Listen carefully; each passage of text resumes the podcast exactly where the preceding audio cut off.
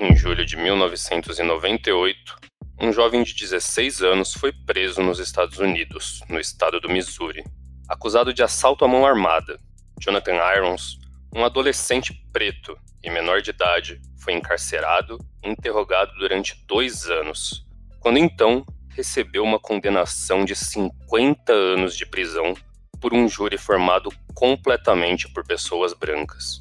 Irons não foi defendido por um guardião legal, não foi representado por um advogado ou uma advogada e teve todas as apelações futuras negadas. Não existiam provas concretas para sua acusação, e a polícia também não foi transparente na divulgação do conteúdo das conversas. Porém, o caso de Irons chamou a atenção da Win with Justice, uma organização sem fins lucrativos que visa educar o público sobre o poder excessivo dos promotores de justiça dos Estados Unidos que contribui para injustiças e encarceramento em massa, bem como promover a defesa para esses indivíduos.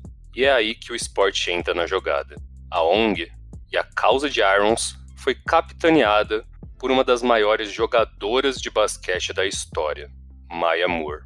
Com uma carreira estabelecida, quatro títulos na principal liga do mundo, a WNBA, um prêmio de MVP, duas medalhas de ouro olímpicas, dois campeonatos mundiais e um indiscutível caminho pavimentado para o Hall da Fama do basquete, ela chocou a mídia esportiva no início de 2019 ao dizer que faria uma pausa em sua carreira para lutar pela libertação de seu amigo, agora com 40 anos e residindo num presídio de segurança máximo. Mais de duas décadas encarcerado injustamente, 22 anos depois de ser preso, Jonathan Irons finalmente foi liberto. Em março de 2020, o juiz Daniel Green rejeitou sua condenação, alegando que a investigação na época foi muito fraca e circunstancial na melhor das hipóteses. A história de Irons, a atuação de Moore e da ONG Win Justice, a problemática de um sistema judiciário e penal racista e inconsequente. Tudo isso você vai entender agora neste episódio de Finta Política.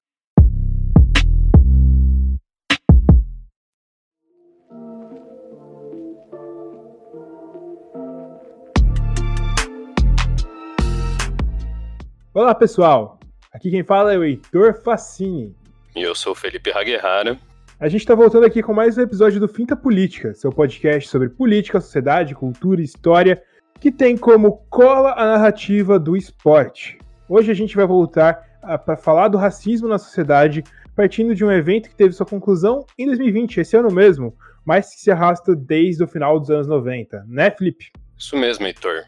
É, há mais de duas décadas, como a gente acabou de narrar na abertura do podcast, um rapaz que tinha 16 anos, ele foi preso, acusado de assalto à mão armada, é, que resultou em um ferido no, no, lá no estado do Missouri é, por, por dois tiros. É, na ocasião, a vítima ela também estava armada, houve uma troca de tiros. É, e esse jovem, Jonathan Irons, né, um rapaz preto, foi condenado a 50 anos de prisão. Isso mesmo, Felipe. Ele ficou 22 anos encarcerado. 22 anos, Felipe. Caralho, que doideira, bicho. É, ele foi mandado para a prisão com, quando ele ainda tinha idade escolar. Condenado logo após completar 18 anos, só teve sua liberdade garantida nesse ano, quando ele já tinha 40 anos. É, do lado de fora do presídio de segurança máxima, o Jefferson Correctional Center, a Maya o abraçou, caiu de joelhos como se estivesse fazendo uma oração e eu ouvi dos lábios de um homem livre. Eu sinto que eu posso viver de verdade agora. Eu tô livre. Eu tô abençoado. Eu só quero viver minha vida merecedora da ajuda divina e da influência divina. Eu agradeço a todo mundo que me apoiou, Maia e toda a sua família. O mais incrível disso tudo é que todo esse tempo que ele passou no cárcere, nunca teve provas conclusivas de que ele estava no local do crime. Não teve um guardião legal que o representasse, não teve um advogado, advogada de defesa no momento que ele foi declarado culpado por um júri que era exclusivamente formado por pessoas brancas. A gente lembra quando Muhammad Ali foi condenado no episódio que a gente falou sobre Muhammad Ali, também era um júri formado sobre pessoas brancas, que era quando ele foi condenado para servir exército, é, para se recusar a servir exército no Vietnã. Se quiser, vai lá, confere o episódio do Fio da Política. E para dar um exemplo sobre essa dificuldade de lidar com o sistema racista, sistema racista jurídico dos Estados Unidos, a gente trouxe uma fala da Michelle Alexander, que é uma professora de Ohio State University. Ela fala um pouco sobre essa dificuldade toda, sobre todo o sistema racista e como que dá esse sistema prisional norte-americano. You know, law enforcement um, in the United States, thanks largely to the war on drugs, um, routinely targets um, people of color, often living in ghetto areas, for stops and searches, you know, typically in a futile effort to find drugs. The problem that we face as civil rights lawyers and advocates is that it's extremely difficult to prove race discrimination because the Supreme Court, you know, has required that you offer evidence of conscious racial bias, some kind of admission, in order to even get in the courthouse door. So that's why we don't see so many cases involving. Um, you know, racial bias in the criminal justice system. The single most important thing we can do to eliminate racial bias in the criminal justice system today is to end the war on drugs. The drug war is responsible for the arrest, incarceration, um, and branding of millions of people of color as felons, um, relegating them to a permanent second class status for life. Um, drug use, abuse, as well as drug dealing is just as prevalent in white communities as it is in poor communities of color. But the drug war has been waged almost exclusively in ghetto communities, resulting in what I believe is a racial undercast, um, an enormous population of black and brown folks who are poor who've been labeled felons for engaging in precisely the same kind of behavior, illegal drug activity, that goes ignored in middle class white communities. Pois é, Heitor. E é, eu, eu até vi uma. Né, durante essas nossas pesquisas sobre esse caso, ouvi também o pessoal usar uma outra referência né, de, desses julgamentos de pessoas brancas, que, se eu, se eu não me engano, é no Field que o Mockingbird, que é justamente um, um homem negro lá nos anos 1900 e bolinha, sendo julgado por um júri todo branco. E aí a gente vê todo esse espectro da história em que, tipo, lá no início do, de tipo, pré, antes dos anos 40, tudo, as coisas sendo tratadas daquela maneira, com Ali nos anos 60, 70 sendo tratado dessa maneira, e em 2020, nos anos 90 até 2020 ainda sendo tratado dessa maneira, né? Então, um grande absurdo. Mas, é, falando sobre o caso específico do Irons, é, a maneira com que ele foi declarado culpado foi realmente pífia. A única indicação de que o Irons poderia de alguma maneira estar tá ligado à cena do crime foi que uma testemunha ocular afirmava ter visto ele armado na vizinhança. Porém, quando a polícia, no, na, nas investigações, né, é, não havia qualquer evidência conclusiva, como você falou. É, teste com sangue não foi feito. No interrogatório dele, é, só, só foi um policial fechado numa sala falando com ele. Não tinha um segundo policial como testemunha não tinha um gravador, não tinha uma câmera, não tinha nada que oferecesse relatos do que, tava, do que aconteceu naquela sala.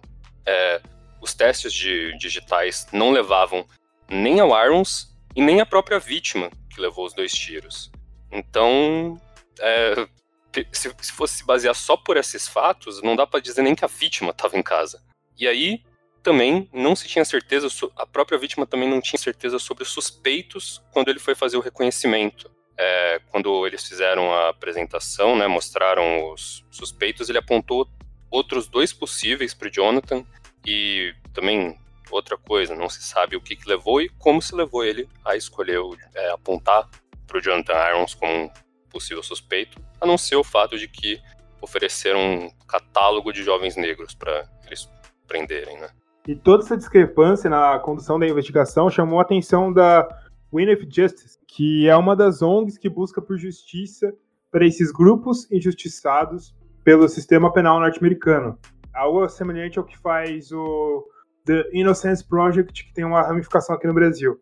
Aliás, sabia que o caso do Jonathan Irons não foi o único que ganhou a mídia em 2020? É, em maio, um participante do show de talentos America's Got Talent contou uma história similar. Art Williams, que sempre sonhou em ser cantor, passou 37 anos preso erroneamente condenado pelo esfaqueamento e estupro de uma mulher em Louisiana. Ele foi condenado à prisão perpétua em 1983, aos 22 anos, e só foi liberto em 2019, com quase 60 anos de idade.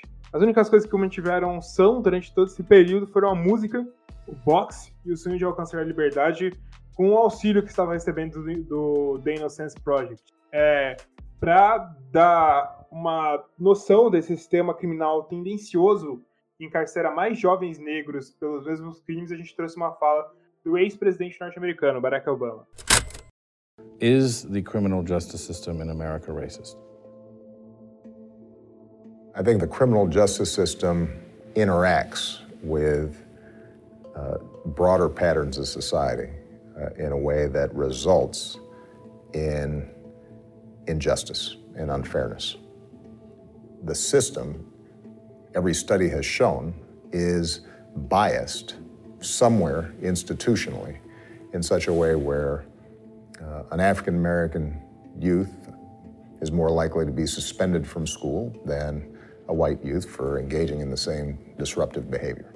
More likely to be arrested, more likely to be charged, more likely to be prosecuted aggressively, more likely to get a stiffer sentence. Uh, the system tilts in a direction that uh, is unjust.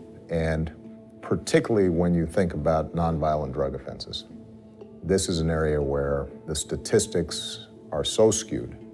You have to question uh, whether we have become numb to the cost that it has on uh, these communities, uh, whether we think it's somehow normal for black youth or Latino youth to be going through the system in this way. It's not normal, and it has to be addressed from soup to nuts in order for us to, to get some better outcomes. É, que coisa, né? Um, um presidente que a gente espera que, por, pelo papel institucional, vai tender a driblar a situação e o discurso falando que o, que o sistema funciona, que tem seus problemas, mas funciona, e ele faz esses apontamentos, né? Mas se o Art ele tinha no boxe, né, no esporte, essa ajuda psíquica para continuar sobrevivendo no encarceramento, o Jonathan Irons, o Jonathan Irons também teve o seu futuro definido, só que dessa vez pelo basquete. E quer dizer, não jogando, não sonhando em ser jogador, mas de uma pessoa importante desse meio que se engajou com a história dele. É, há 12 anos atrás, uma jovem que ainda estava dando início à sua carreira lendária no basquete, virou uma ativista é, pela causa dele. A Maya Moore, que é uma das atletas mais condecoradas da história do esporte, é, com, com 18 anos naquela época, ela adotou essa luta contra um sistema de justiça que condena, condena muitas pessoas, mas que peca né, no seu aspecto mais fundamental, que é a própria justiça. Ela conheceu o arte através, na verdade, dos é, padrinhos dela. Eles entraram em contato com o com Irons através de um é, ministry, se eu, se eu não me engano, é alguma coisa relacionada ao da questão religiosa, né? É, culto, coisa do tipo. E aí eles tomaram nota da história dele e desde então começaram a corresponder e tentar ajudar ele. Porque, se eu não me engano, o, o, o esse é, padrinho da Maia, ele era. já fez parte de júri, já fez, já teve suas questões legais, já teve sua participação na, na questão legal. E eles ficaram absurdados com todos os plot holes e todas as inconsistências que levaram a um cara ser condenado por 50, a 50 anos de prisão, né? Acho que esse é o detalhe que a gente tem que sempre lembrar que ele não, não ficou só 22 anos na prisão, ele tinha sido condenado a 50. Mas presta atenção, uma jovem ainda, de apenas 18 anos e olhos grandes e brilhantes almejando suas conquistas na área dela, também enxergou desde cedo que ela tinha uma responsabilidade como cidadã e pessoa pública. É, a Maya Moore, que num relato ela até já revelou que por ter crescido em numa família de classe média e não ter tido muito contato e preocupações com essas questões do sistema penitenciário, ela não tinha um, um, uma visão sobre a vida. Mas assim que ela entrou em contato com isso, né, ela percebeu que tinha algo muito maior que demandava a atenção dela. Não era só o basquete e a carreira, mas é algo que ia além de tudo que ela poderia conquistar no meio do esporte. E aí você É, a gente até pegou aí uma fala dela, no, no, algumas falas dela, no que tanto ela explica é, como ela entrou em contato com arte e também é, das visões dela hoje em dia sobre o que precisa mudar no sistema de justiça e penitenciário norte-americano. People don't want to watch a fixed game. They want to watch a fair game. And so that's all we're asking for is in our justice system, let's be fair. Let's let's make it equal for every person to have the truth be shown and uh, treat it with respect and dignity.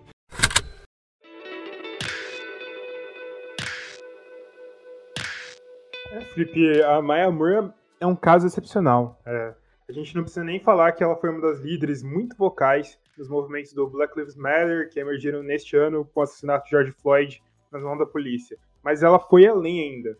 Ela, ela se envolveu tanto na história de Irons, e no momento chave para conquistar a tão sonhada liberdade dele, ela tomou uma das atitudes, eu acho que mais altruístas e exemplares que eu já vi na história do esporte. É, em fevereiro de 2019, quando a Maya Moore tinha seus 30 anos, Felipe, 30 anos. 30 anos. 30 anos, hoje ela tem 31. É, seus 30 anos, é, ou seja, no auge da forma física e técnica de qualquer atleta, principalmente um atleta de basquete, ela anunciou que faria uma pausa na sua carreira para ajudar um homem que foi vítima de um sistema prisional racista, que no caso é o Irons. É, pensa assim, Maya Moore, bicampeã olímpica, bicampeã mundial, MVP, MVP das finais, tetracampeã da WNBA, bicampeã da NCAA, é, indiscutivelmente uma das maiores jogadoras de basquete talentosas da história, jogando isso tudo pro alto para para fazer pela causa dela, né? Eu acho que isso é um é algo até mais mais significativo do que o Ali fez quando decidiu não se alistar e decidiu não não correr atrás do de, de batalhar contra a sua nomeação pro Vietnã. Eu acho que é mais altruísta porque ela não tá fazendo isso para ele mesmo, né? não tá fazendo isso para ela mesma, tá fazendo isso para outra pessoa. Eu acho isso sensacional. É, e a Maya Moore consegue tudo isso estando num esporte tão subvalorizado e com uma disparidade salarial tão grande em relação ao basquete masculino. Nesse mesmo as melhores atletas, é, elas têm que jogar em times europeus e asiáticos da off-season da WNBA para conseguir continuar recebendo o salário delas. Porque a WNBA é, um, é uma liga que dura muito pouco tempo. Ela tem um salário médio de 58,5 mil dólares anuais, que para nós, meros mortais, pode parecer grande, mas lá para a realidade norte-americana não é tão grande assim. E comparado com o salário da NBA, é 6% apenas. Muito pouco, muito pouco. Para jogadores com nenhuma experiência da liga. E a Moore deixou de lado suas conquistas, seus ganhos financeiros extremamente limitados em relação ao masculino para agir sobre uma causa maior. Tipo, não é como se ela tivesse com a vida ganha. Ela ainda precisava desse dinheiro para continuar se tentando. E decidiu largar tudo e correr atrás de libertar o, o Jonathan Irons, né, Felipe? Pois é, Heitor, eu, eu acho que talvez é, esse é um dos aspectos que revela é, essa, é, essa face do altruísmo dela. É, ela abriu mão de uma temporada da WNBA, que é onde ela recebe o maior salário de, dos lugares que joga, tudo, e, é, e, e, ela, que teoricamente é uma das atletas high profile lá, que, recebe, que teoricamente recebe um bom salário, ela recebe, é o que você falou, 6% de um salário mínimo da, da, da NBA para jogadores que não têm nenhuma experiência na liga. A Maya Moore, ela é uma das melhores jogadoras da história do esporte dela, da liga que ela joga, e ainda assim, tipo, ela tem essa disparidade salarial. É, então, é, é, inclusive até mais impressionante do que se fosse qualquer um desses jogadores milionários da NBA falarem, ah, eu vou interromper minha carreira aqui para agir por uma causa maior. É altruísta, é impressionante, mas é, é, não tem essa significância do que a Maya Moore conseguiu fazer, né, cara? A gente tem alguns dados que comprovam que o encarceramento em massa de jovens negros nos Estados Unidos é um grande problema. Porque, por exemplo, se a gente olha na população geral dos Estados Unidos, 13,4% é negra ou afro-americana, segundo o censo. Mas se a gente olha, quando a gente olha para a população encarcerada, 38,3% é negra, ou seja, é basicamente três vezes mais a, a proporção da população em geral encarcerada é negra, o que mostra uma disparidade, mostra um, enviesamento muito grande da própria polícia. Por exemplo, também, pessoas negras passam mais tempo pela prisão pelo mesmo crime. Entre 2000 e 2016, o tempo de prisão para pessoas negras para crimes violentos relacionados a drogas aumentou 1% a mais a cada ano que eles estavam lá. É, por exemplo, em Minneapolis também é outro exemplo que destrói completamente essa que a gente percebe muito esse enviesamento. É, apesar da população negra compor apenas 19% da população geral, eles são 58% dos incidentes em que houve uso de força policial. São dados bem alarmantes, né, Felipe? Isso que faz a gente lembrar também, é, traz à mente, naturalmente, o caso do George Floyd, que a gente abordou no primeiro episódio do, do Fim da Política. E, inclusive, Minneapolis é a cidade, é, é o estado, né, onde, onde vem Maya Moore, de onde ela. Estado natal dela, né? Cidade natal, na verdade. E Minneapolis foi um dos lugares que teve um dos maiores confrontos raciais, um dos maiores. É, como que eu posso dizer? Um dos maiores embates entre as forças policiais e os protestantes, né? Foi um, uma das partes grandes desse movimento. Trazer um pouco mais de dado para a gente ilustrar isso aqui, Felipe. É um estudo publicado em maio de 2020, coletando dados entre 2011 e 2018, revelou que homens negros têm mais chances de serem revistados numa batida policial, apesar de homens brancos terem mais chances de serem encontrados coletando drogas. E também trazendo um, um, estudo da National Academy of Sciences, um homem negro tinha 2,5 vezes mais chances de ser morto pela polícia do que um homem branco.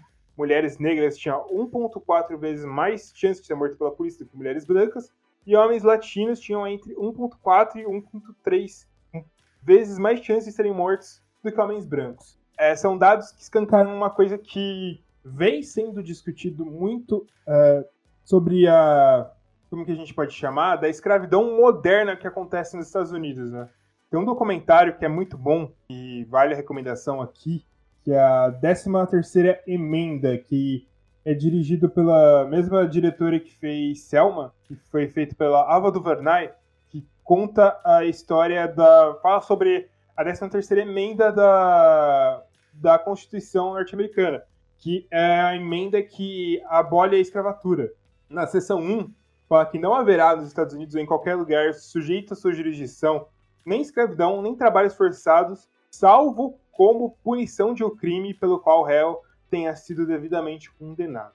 Isso cria um precedente muito, muito terrível, né, Felipe? Porque a partir do momento que um júri que condena um homem negro é composto quase que 100% por homens brancos, qual que e ainda mais num país que foi que teve uma grande uma grande segregação racial, uma segregação racial institucional, uma segregação racial vista a olho nu, que isso cria chagas até hoje, um país que teve atuação da Ku Klux Klan, tem até hoje pessoas portando bandeira dos confederados, é, como que a gente vai dizer que esse júri é imparcial?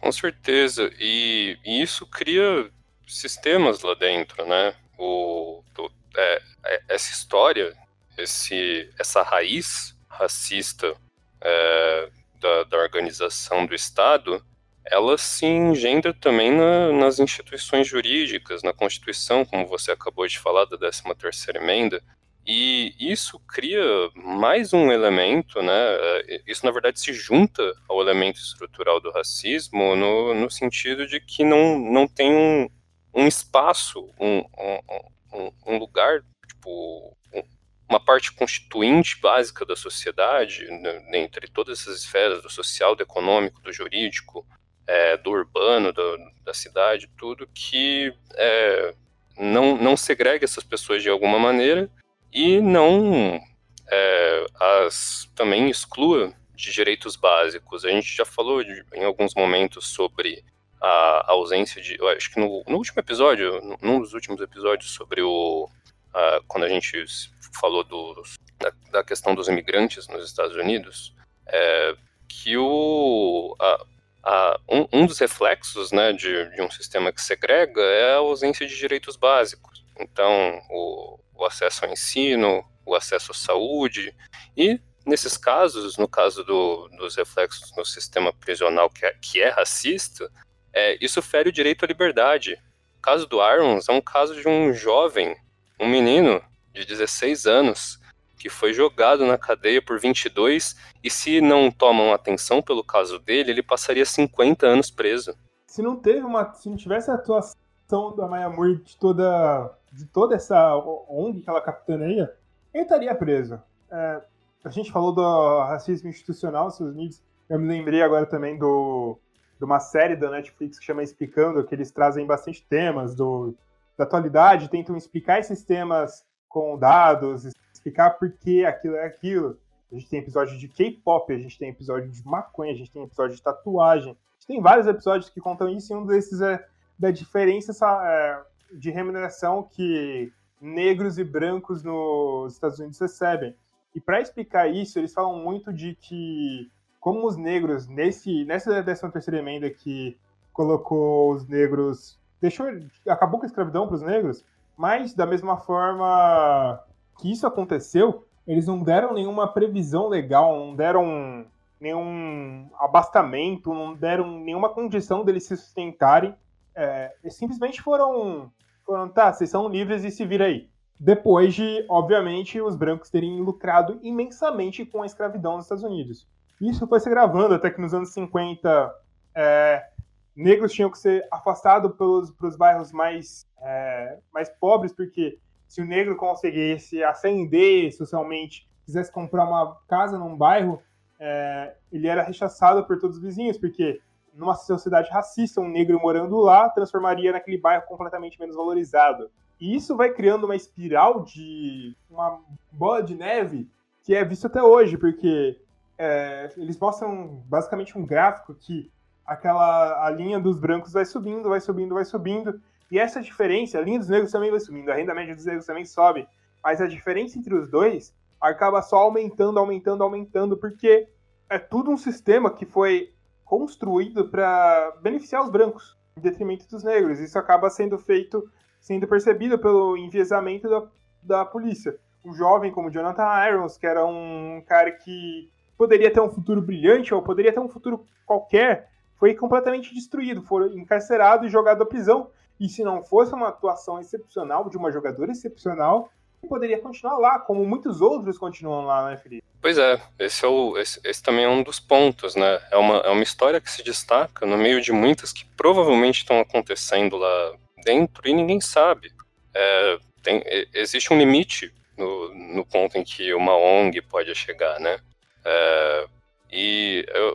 a gente trouxe aqui também até algumas descrições, alguns conceitos mais teóricos sobre a questão do racismo estrutural, né? Da, da própria maneira que descreve o professor, né? O jurista, filósofo Silvio de Almeida, que atualmente ele é uma das maiores autoridades nesse para não dizer a maior autoridade nesse espectro da questão estrutural do racismo. E também como jurista, ele é, quando ele fala da questão estrutural, ele também ele sempre inclui a questão jurídica, porque é, a gente tem naturalmente é, essa disparidade acontece nos Estados Unidos, que a população negra é 14% da população, isso acontece nos, no, no, Brasil e de uma maneira até mais violenta, com, na qual a população negra compõe basicamente mais do que 50%.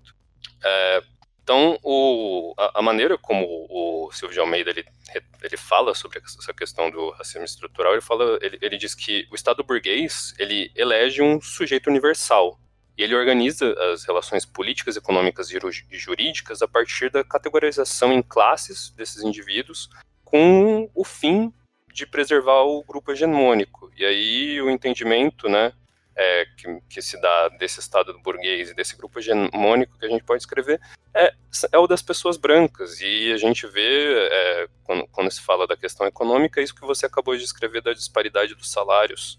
É, o, o, o sistema ele, ele pode se é, atuar e progredir, e, e, e progredir é, no, no, acesso a direitos, no acesso à renda, mas ainda completamente diferente do que, do que se dá e do que se acessa esse, esse grupo mais hegemônico. É, o Silvio ele fala também que a, o racismo é uma tecnologia de poder, né, que opera por meio do controle. É, é, por conseguinte, a discriminação sistêmica desses grupos étnicos, é, étnico-raciais subalternizados. E aí ele ainda cita algo que também se diz muito, que revela também o, o, o fato de por que, que você tem um júri formado completamente por pessoas brancas. É, nessa forma do racismo, né, em que ele, ele, é, ele que ele trabalha para manter os grupos e fortalecer os grupos que estão no poder, ele a gente vê no legislativo, no judiciário, no executivo e nas reitorias de universidades e grandes corporações que estão aparelha aparelhadas por esses grupos. Então, o, é, esses jovens que estão sendo condenados e não estão tendo sequer chance de ter a sua inocência defendida no nível mais básico, que é o da, de uma investigação apropriada, eles estão sendo é, amassados, destruídos por um sistema, né? É, exatamente. Tipo, e nessa dimensão estrutural, o Silvio de Almeida esclarece que as instituições somente são racistas porque a sociedade também é racista. Ou seja, as estruturas que solidificam uma ordem jurídica, política e econômica validam a autopreservação entre brancos, bem como a manutenção de privilégios, uma vez que criam condições para a prosperidade de apenas um grupo. Como resultado, as instituições externam violentamente o racismo na forma cotidiana. Aliás, uma dica aqui, assistam a entrevista do Silvio de Almeida no Roda Viva esse ano. Uma baita entrevista, é, muito boa, esclarecedora e excelente para esse momento. É, eu acho que outra coisa que é importante, que fala de toda essa relação do Irons, é que o Irons ele não condena o Stotler, que foi o cara que, que acusou ele, que foi o cara que sofreu o assalto tomou um tiro quando invadiram a casa dele e tal, e identificou o Irons do nada, assim. Ele fala que o Stutler foi uma vítima duas vezes, porque alguém invadiu a casa dele e assaltou ele, e ele foi uma vítima da polícia que manipulou ele para identificar ele, identificar o Irons, no caso. Que ele fala que estenderia a mão em, em forma de paz a ele, dialogar com ele, se quisesse jantar com ele, ele começaria agora. Isso mostra todo o caráter também que não excluindo a, o racismo de todo o cara que identificou o Stotter apenas por ser negro, mas isso também mostra todo o caráter ao redor de tudo que está acontecendo ali. Que a polícia tem um bias de tentar arranjar um culpado, porque a polícia precisa arranjar o um culpado para aquilo, mesmo que não tenham provas para aquilo. Então, é tudo institucional, né?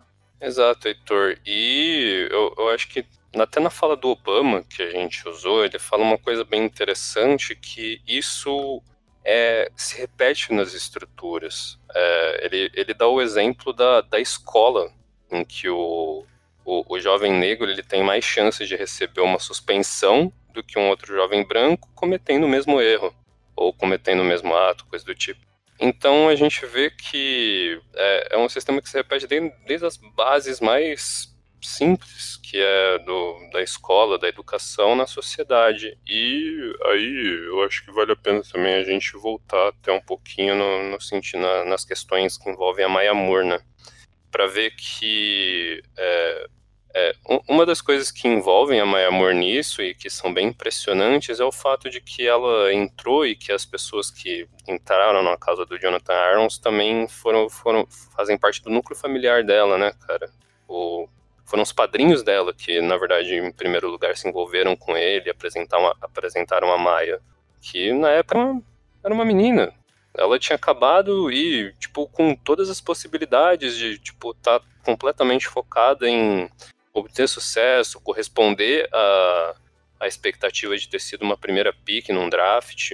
E ela teve esse, esse ato, né, de estender a mão e se conectar e virar amiga de um de um cara que estava sendo tipo massacrado pelo sistema penal norte-americano. É mais um caso que a gente vê de um sistema penal racista, principalmente a gente acompanha bastante aqui no Brasil. A gente teve essa semana caso do garoto que foi atacado pela polícia porque ele estava vestido usando um boné do Hulk e eles achavam que tinha alguma ligação com algum traficante, ou seja, negro, preto não pode ser gostar de quadrinhos, que vira bandido também. Mais um caso que demonstra isso. E mais uma vez a atuação do esporte, né?